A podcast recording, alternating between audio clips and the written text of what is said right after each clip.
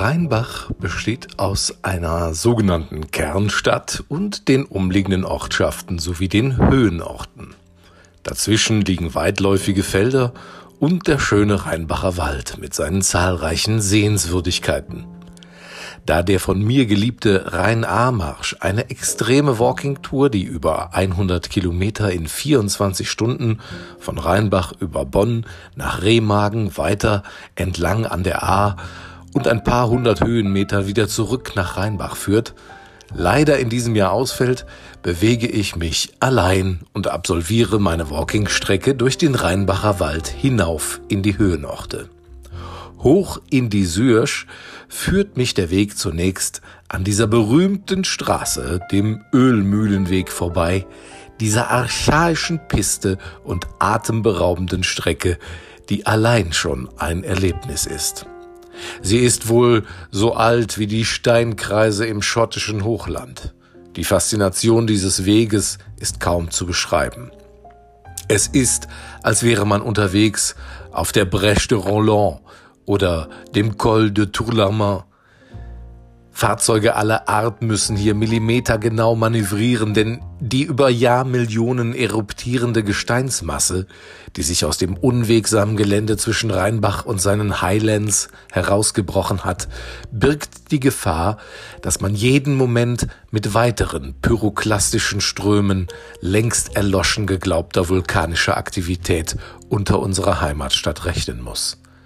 Lange schon vermute ich effusive Ausbrüche hinter den Schlaglöchern auf dem Ölmühlenweg, ähnlich der Naturereignisse auf Hawaii oder La Réunion. Doch die umfangreichen, unregelmäßig geformten Krater und Schlaglöcher, die teils andere nie zuvor sichtbare Gesteine hervorbringen, könnten auch die stummen Zeugen jahrelang vernachlässigter Straßenarbeiten sein.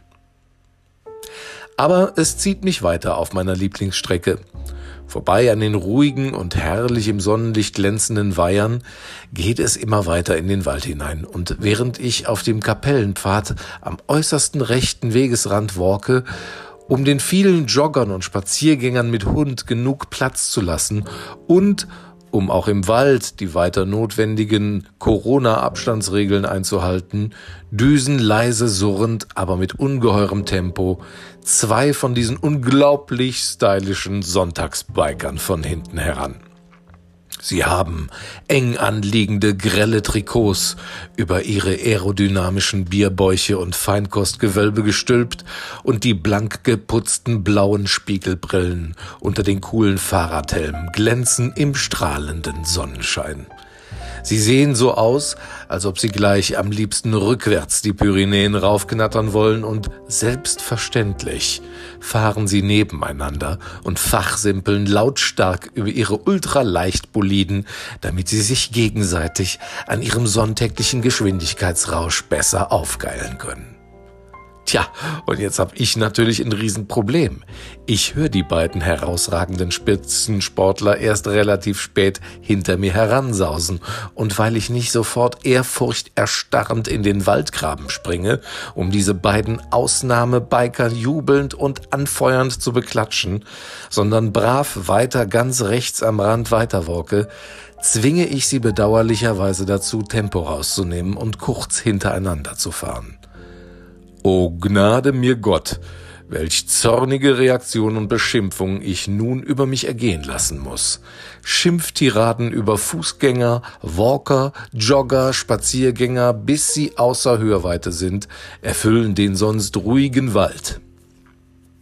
Ich stelle mir vor, wie diese beiden Lappen am Montagmorgen wieder in ihren Dienstwagen klettern und mit 190 Sachen über die Autobahn schießen, mit voller Halogendusche ihrem Vordermann bedrängen und dann blitzschnell rechts zu überholen, während sie noch freihändig lässig eine kurze WhatsApp-Nachricht an ihren Biker-Kollegen vom Wochenende schreiben.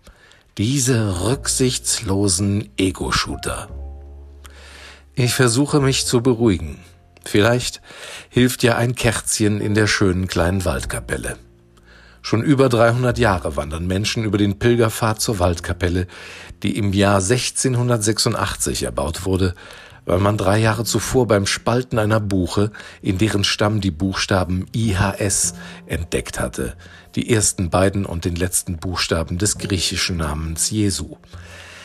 Sie überlebte die Besatzung der Franzosen 1794, zwei Weltkriege und wurde mehrfach restauriert. Sie hat eine spannende und wechselhafte Geschichte und ist doch ein Ort der Ruhe und Besinnung. Irgendwann erreiche ich dann das Scheunencafé in Hilberath.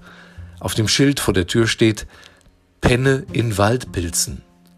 Das klingt für mich so viel ehrlicher und sympathischer als wegen Mittagsschlaf geschlossen, dass ich beschließe, hier eine kleine Rast zu machen und gönne mir ein alkoholfreies Weizen und einen kleinen Salat.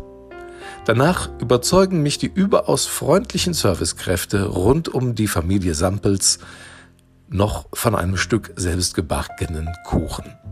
Und schon bin ich wieder versöhnt, denn ich spüre mal wieder, wie gut wir es hier haben und wähne mich am wahrscheinlich schönsten Ort irgendwie zwischen Himmel und Äd.